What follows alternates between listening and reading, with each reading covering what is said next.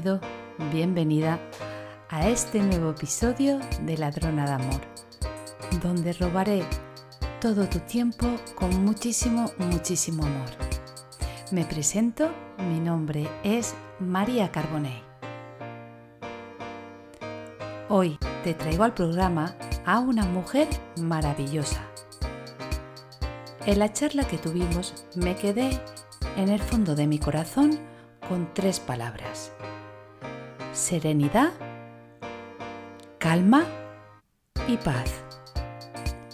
Serenidad al escuchar cómo está viviendo el proceso por el que se encuentra ahora mismo.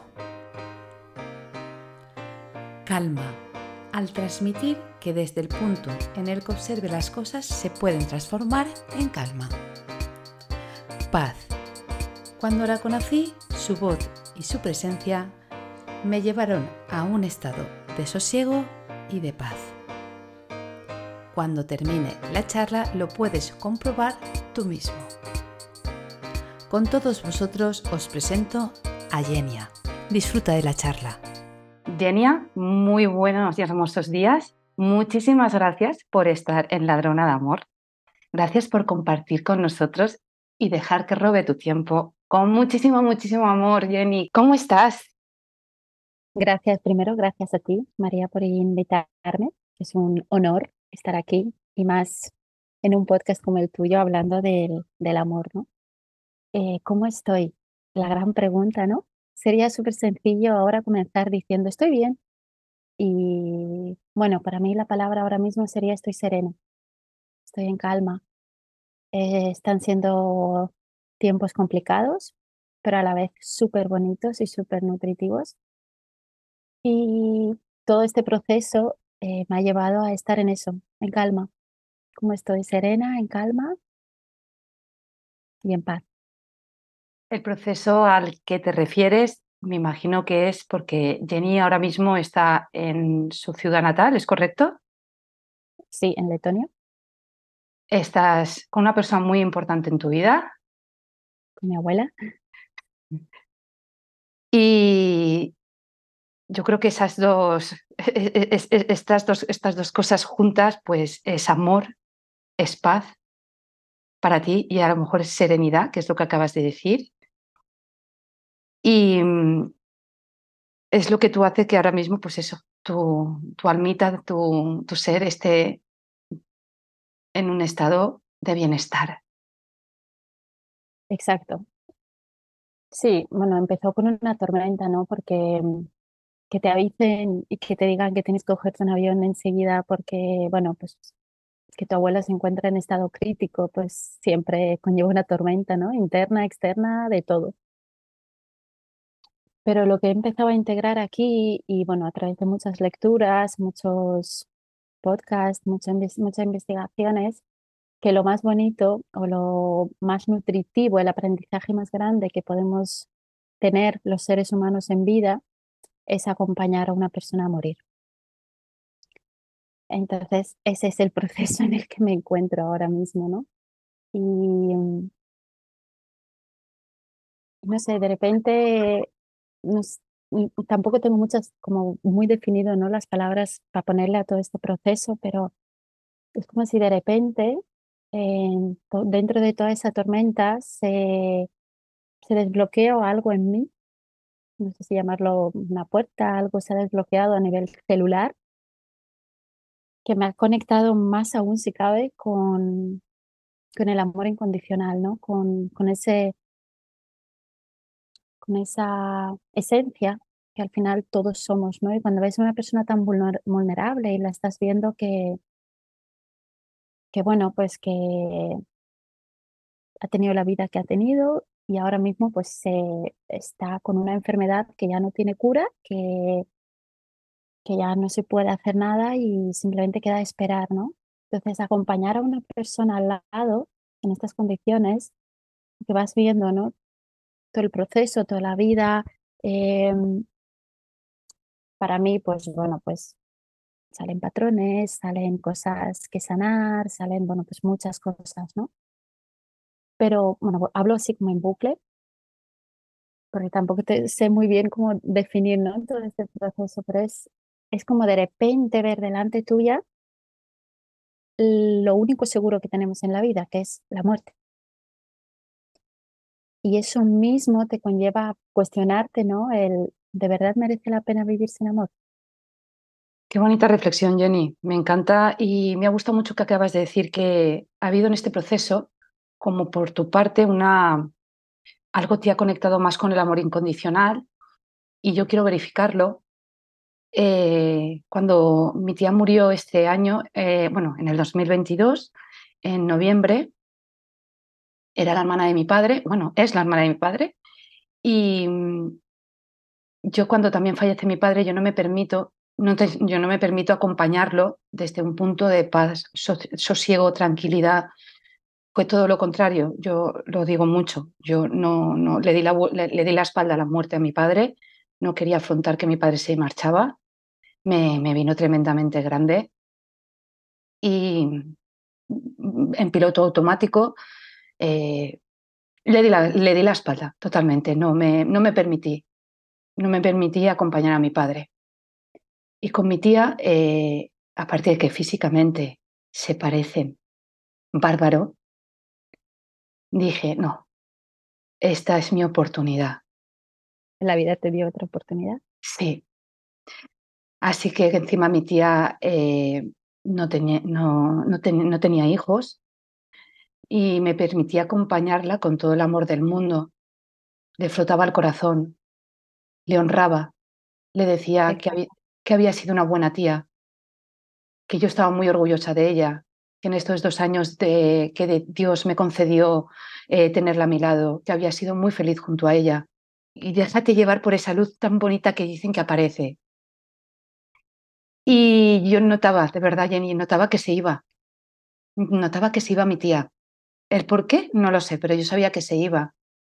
Me llaman un día de la residencia y me dicen que estaba un poquito mejor, eso que dicen que antes de morir hay una subida de energía. Y nada, me acerco a verla y efectivamente ya estaba un poquito mejor, pero apenas comía. Y a la semana siguiente mi tía falleció. Cuando entré en su habitación, yo vi un cuerpo, pero ahí no había alma. Se había ido y se nota, Jenny, se nota. Pero sí que sabía que estaba ese corazón dentro aún de la habitación y lo pude percibir, Jenny. Qué bonito. Me parece estupendo lo que estás haciendo, Jenny, porque aparte que te conozco y sé que eres la persona más amorosa, sensible y con un corazón también como la copa de un pino, sé que le estás dando a tu abuela la salida del mundo tierra, a donde se tenga que ir como se merece, con todo el amor del mundo, porque tú eres amor en estado puro corazón. Enhorabuena. Gracias. Bueno, un mes antes de venir aquí o que la vida me mande aquí, ¿no? Eh, estuve en un evento en Barcelona de emprendedores y se abrió la herida más grande de mi existencia humana, que era no aceptar mi historia de vida, que la rechazaba. Y fíjate cómo la vida no te da esa oportunidad dos semanas después, ah, vale, ¿quieres sanarlo? ¿Te quieres hacer cargo de esto? Ve donde todo comenzó, ¿no? Entonces, para mí, vivir desde el amor, incluso es eso, ¿no? O sea, confiar en las señales de la vida y en vez de torturarte y en vez de decir, jolín, es que ahora esto me ha pasado, esto es decir, vale, o sea, esto pasa para que luego puedas conectar con aquello que tanto deseas, ¿no? Me acuerdo que cuando eh, llegamos aquí, o sea, mi abuela ya estaba, los médicos nos decían, le quedan días, días, o sea, ya está. Y, y nos decían que, bueno, si, si saliera de esta, de alguna manera, eh, había, bueno, nos recomendaron un centro, fuimos a, al centro, ¿no? A, a, visitarlo para ver, pues, hablar sobre las condiciones y todo para ingresar en paliativos. Y, me acuerdo de repente andar por esos pasillos con mi madre y con mi tía y de repente, sin, sin, sin entender por qué, empecé a llorar y lo único que, que era es, no lo permitas, no lo permitas, ¿no? Y, alguna amiga mía me comentó y me dijo, Buah, pues por favor, no te cargues esa responsabilidad de tu espalda, no te corresponde, le corresponde a tu madre, le corresponde a tu tía, no eres tú la que tiene que hacerlo. Y yo les decía, es que no lo hago para colgarme una medalla, yo no lo hago por, por creerme que yo puedo con todo, de verdad lo hago porque confío en que la vida me va poniendo en cada momento donde soy necesaria,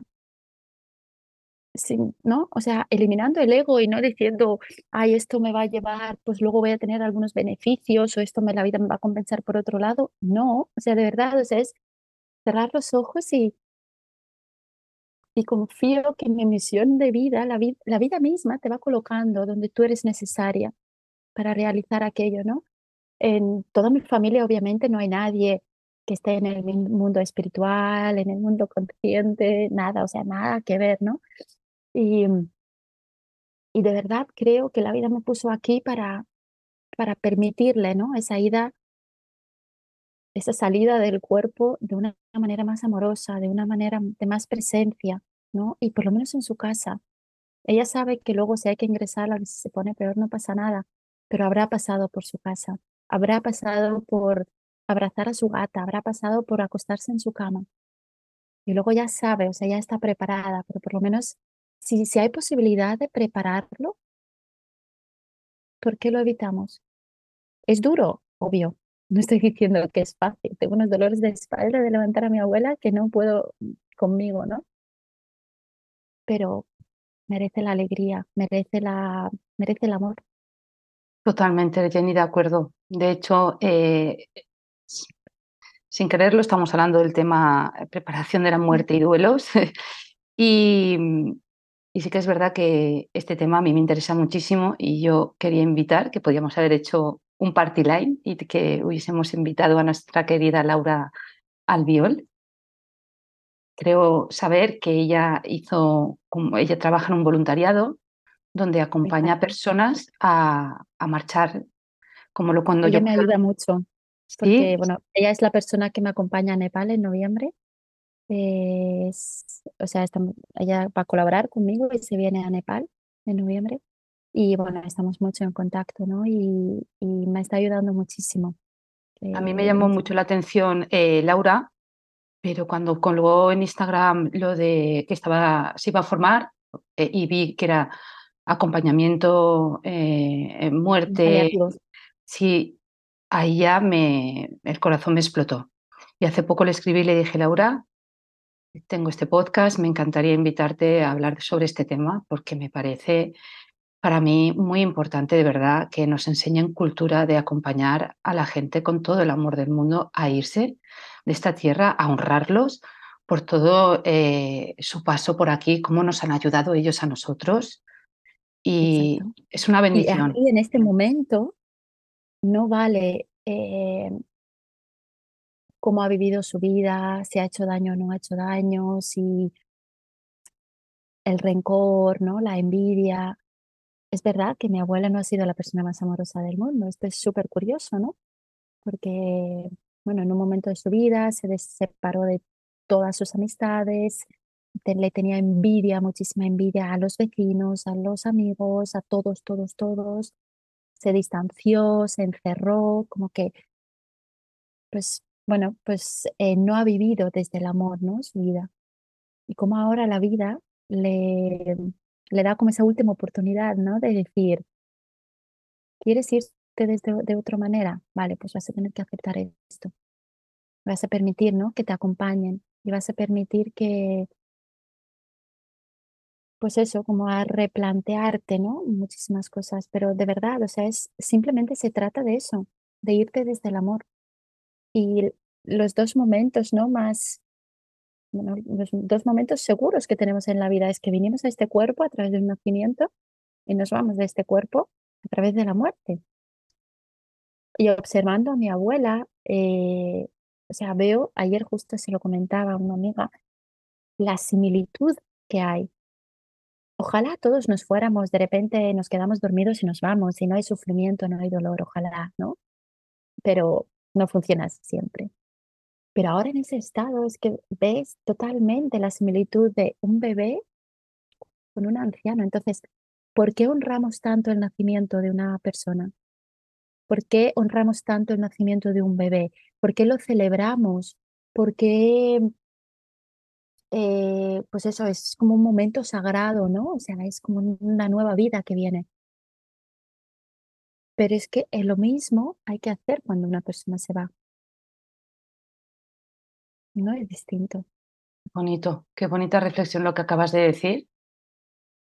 Me parece una similitud, pues, pues sí, que tienen que ver y yo creo que también tienen mucha en común. Tienen la persona nace en su puro estado de ser, ¿eh? que es el amor. Y se va. dicen que cuando tú te vas aparece el amor en estado puro. Así que también es súper bonito. estoy leyendo Estoy leyendo mucho ahora, ¿no? Sobre, pues, acompañar la muerte, sobre la muerte, sobre, bueno, investigando muchísimo. Y, y las personas que han estado en muerte clínica, eh, digamos que, se han salido de su propio cuerpo, lo que pasa es que luego han vuelto, em, lo dicen. Si yo lo supiera antes, no tendría miedo a morir, porque es el estado más bonito que te puedes imaginar. Porque de repente eres amor puro. Entonces, ojalá se hablase más de este tema, ojalá eh, le diéramos más visibilidad y ojalá entendiéramos que forma parte de la vida. Entonces, cuestionate si estás viviendo la vida que quieres, porque tarde o temprano vas a morir. Es lo único que sabemos en esta vida. No hay nada más cierto. Jenny, eh, me gustaría ahora hablar también de otro, de otro tema que antes cuando te preguntaba dónde te encontrabas, es porque hay veces que te puedo encontrar en tu ciudad natal, otras te puedo encontrar en Nepal, otras te puedo encontrar en Alicante, otras te mm. puedo encontrar por Barcelona, otras te puedo encontrar por Yo que Jenny, eres una nómada en toda regla y me gustaría saber por qué mm, adquieres esta posición de moverte de un sitio a otro, qué es lo que te hace cambiar, qué es lo que te hace viajar tanto. Viajar tanto. Para mí la vida es un viaje, ¿vale? Todo, para todos. Tú le puedes dar la interpretación que tú quieras, cada uno tendrá la suya. Pero para mí a través de los viajes, eh, ya sean cercanos o lejanos y el no tener esa dependencia o ese apego ¿no? a un lugar fijo nos enseña muchísimo. Para mí ese aprendizaje es de los aprendizajes más grandes que te, para mí, que te puedes llevar en la vida, ¿no? El, el aceptar que tus raíces no tienen por qué ser en Letonia, en Alicante, en Madrid, en Toledo, en Granada, todas las ciudades por las que he pasado, ¿no? las raíces te las llevas contigo. Entonces es un trabajo como interno también, ¿no? De ese apego de, no, es que mi casa está aquí. No, tu casa te la llevas contigo porque tu casa eres tú. ¿no? Luego puedes crear un hogar físico, eh, pero tu casa te la llevas, ¿no? Para mí el, el viajar tanto y tener esa libertad, sobre todo es conectar con personas, ¿no? El no limitarte tampoco de, bueno, pues yo nací en Alicante, por ejemplo, y me quedo aquí, ¿no? Me he nacido en Valencia y me gusta Valencia y ya está. Y la única verdad que conozco es Valencia, no conozco ninguna otra, ¿no? Y hay tanta vida fuera de donde has nacido, hay tantas culturas, tantas costumbres, tantas personas, tantas formas de, hacer las cosas, de entender la vida, de ver la vida, ¿no?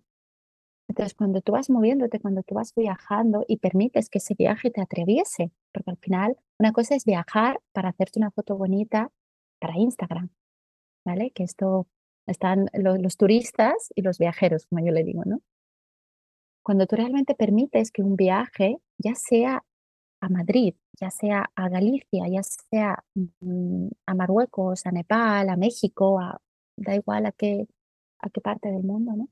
Y permites que ese viaje te, te, te, atraviese realmente, ¿no? Que tú te entregas en una rendición absoluta y decir, vale, vida, el aprendizaje que necesito para mi evolución de aquí, de este lugar al que voy, ¿qué me puedo llevar?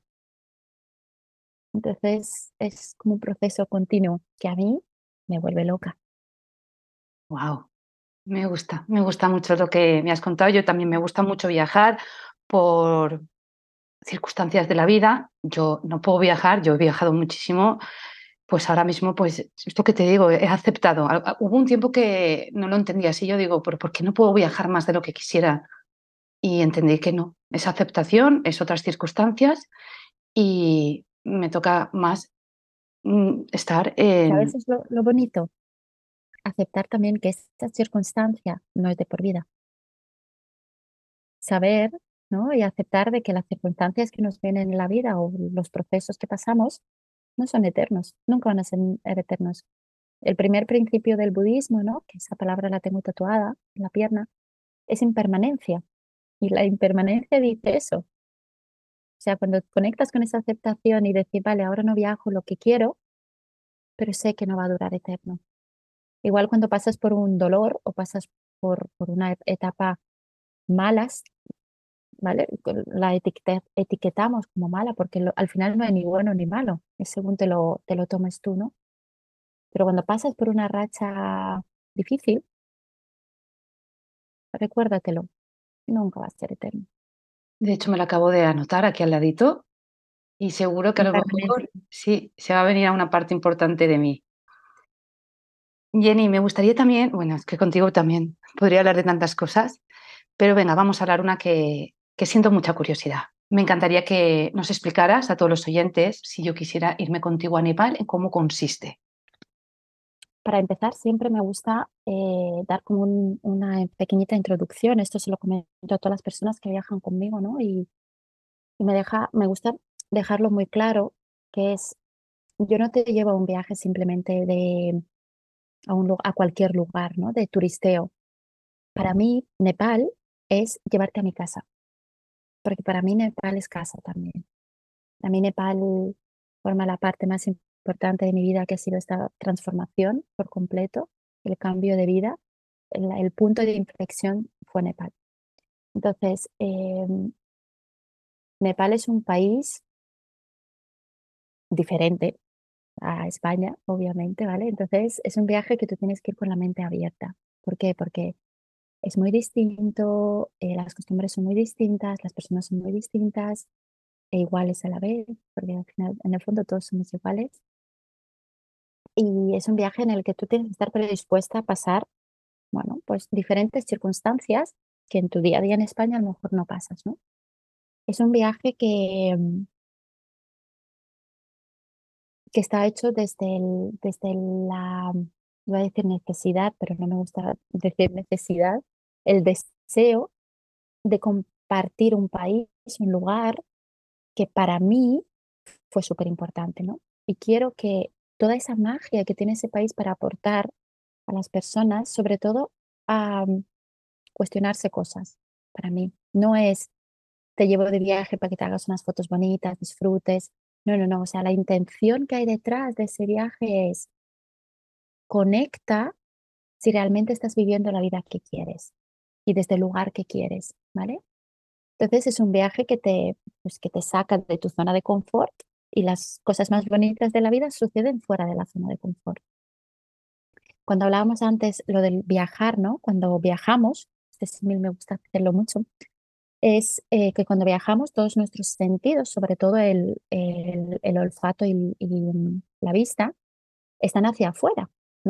Eh, pues todo, la cultura, el lugar, los colores, los olores, todo lo percibimos muchísimo, ¿no? Viajes a donde viajes, tus ojos siempre van a ir hacia afuera y puedes empaparte de, eso.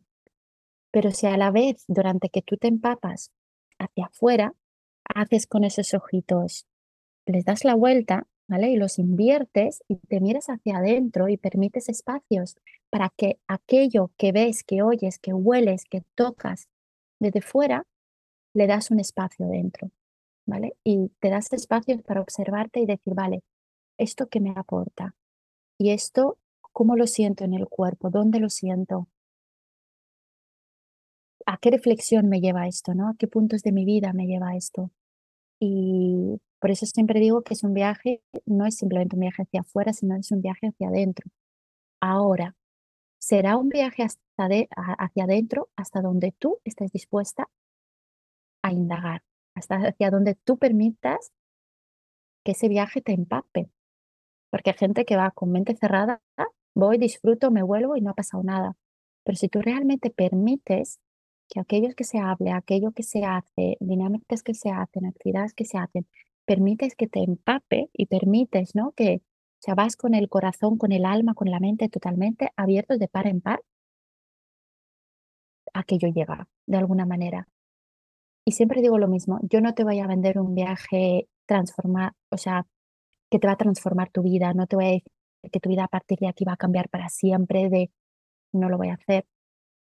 Lo que sí te puedo asegurar, seguro, seguro, seguro, que si tú lo permites, alguna semillita va, va a sembrarse dentro, ¿no?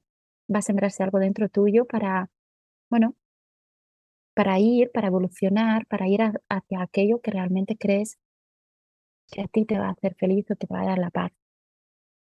Incluye cultura, incluye contacto con la gente local, los sitios más emblemáticos, como pueden ser templos, plazas, ciudades, y luego la parte más que a mí me conecta mucho es la montaña, la parte de la naturaleza, ¿no? Encontrarte entre ese paisaje, esas montañas de ocho miles, es otro mundo. Es otro mundo. Y es... Jenny, una pregunta, ¿cómo, ¿cómo llegas tú a Nepal? Yo toda mi vida he sabido que quería hacer voluntariados y siempre he dicho que iba a ser o Latinoamérica o África. Y lo tenía súper claro. El, el, año que oposité, aprobé la oposición sin plaza, pero empecé a trabajar en septiembre directamente. Ese año me dije, ahora tengo un trabajo estable, por así decirlo. Ese trabajo estable era de maestra, ¿no? De maestra, exacto, en un cole público en Toledo. Y dije, me voy a ir de voluntariado. Y mi mente siempre era Latinoamérica, África, Latinoamérica, África. Y una noche soñé con Nepal. Y por la mañana me desperté y dije, es Nepal. Es lo que tiene tener Mercurio en casa 12. sí. Entonces me levanté por la mañana, empecé a buscar y me fui de voluntariado. O sea, fui tres meses, estuve un mes de voluntariado y dos meses viajando. Y mm, esto fue en 2017. En 2017 volví a trabajar en el, en el cole. O sea, volví después del, del voluntariado, eh, volví a trabajar, estuve dos años trabajando y en 2018, en noviembre, sufrí una crisis de ansiedad, de pánico, de existencial y me dije que hasta aquí, que dejaba de prepararme la oposición. Fue, no se me va a olvidar, un miércoles por la tarde en la biblioteca de Aranjuez. Eh, me paralicé, mm, sufrí una crisis súper gorda y dije, es que no quiero esto. Quiero ser libre. No quiero ser funcionaria. Y mira que amo la educación. Terminé el curso escolar y en 2019 me hice la mochila y, y me fui sin billete de vuelta con el deseo de dar la vuelta al mundo. Ese era mi proyecto, que en aquel entonces me llamaba Maestra Wanderlust. La idea era visitar proyectos sociales de todo el mundo, de diferentes países. Empecé la vuelta al mundo y dije, ¿por dónde empiezo? Pues empiezo por Nepal, que fue el origen de todo, ¿no? Que fue aquello que me hizo replantearme realmente mis principios, mis valores, cómo quería vivir mi vida, desde qué lugar, ¿no? Y volví a Nepal. Y en ese momento, cuando volví a Nepal, en octubre, hice, en octubre de 2019, hice mi primer retiro Vipassana. Y lo que al principio era una vuelta al mundo se convirtió en la vuelta a mi propio mundo. Y allí tomé la decisión de que no quería dar la vuelta al mundo en ese momento, de que quería seguir en Nepal y que se quería emprender. Y en marzo de 2020 Vino mi primer grupo de mujeres a Nepal y estalló la pandemia. Ya fue el bombazo. Pero eso es mi contacto de, con Nepal. Oh, qué bonito, Jenny. Jenny, me encantaría seguir hablando contigo, pero se me está acabando el tiempo. Qué generosa fue la vida por ponerte en medio de mi camino. Muchas gracias, Jenny, por tenerte en mi camino en estos momentos de mi vida. Eres una persona especial y lo sabes. Y te quiero hacer una pregunta última, que es la pregunta que se queda instalada en el programa de Ladrona de Amor. ¿Qué significa para ti el amor? ¿Qué significa para mí el amor? Bueno, al principio creo que es una pregunta que nunca terminaremos de definirla, ¿no? Siempre irá cambiando de forma. Pero para mí el amor, en estos momentos de mi vida, he llegado a entenderlo, que es nuestra más pura esencia. Para mí eh, no hay distinción de amor eh, puedes tener matices, ¿no? Amor de pareja, amor de vínculos amistosos, amor de familia. Pero para mí el amor es aquello que realmente somos. Si quitáramos todas, todas, todas las capitas de cebollas que llevamos encima, todas las mochilas, todo ser humano es amor. Y, y el amor para mí es paz, es coherencia, es serenidad. Si no es serenidad, no es amor. Amor es pues esa energía, ¿no? Que te invade cada célula de tu cuerpo y sabes que estás en el lugar correcto, con las personas correctas y, y haces cualquier cosa en tu vida desde ese lugar, desde ese lugar de, de amor, energía más pura, nuestra propia esencia. Es que para mí al final es la palabra es nuestra esencia. Nuestra esencia es amor. Es, esa fuente, ¿no? O sea, cuando al principio hablamos de la muerte es, ¿qué es morir? Es volver a casa. Morir es volver a casa. Es volver a lo que somos de verdad, de dónde venimos, de la fuente, ¿no? De Dios, o sea, da igual como quieras llamarlo, del universo. Y morir es volver a eso. Entonces, ¿Qué es vivir aquí en esta tierra, en este plano? Vivir desde el amor, vivir desde nuestra propia casa, desde nuestra propia verdad. Amor es verdad, es mi verdad. Entonces, no sé si se entiende, muy... pero es eso, para mí es el todo, de dónde venimos y hacia dónde vamos. Y por eso mi proyecto se llama Volver a casa, volver a ti, volver a esa casa. Pero ya a lo grande, volver a casa sería morir, porque es volver al origen donde todo comenzó. Pues me gusta mucho, qué bonita reflexión, Jenny. Nos has dejado para finalizar el programa. Me voy a despedir. Muchísimas gracias, Jenny, por compartir este ratito con todos los oyentes de Ladrona de Amor. Muchísimas gracias por escucharnos. Gracias por hacer posible un episodio más. Me despido hasta la próxima semana Ladrona de Amor, el podcast de la que está hablando, el podcast de María Carbonet.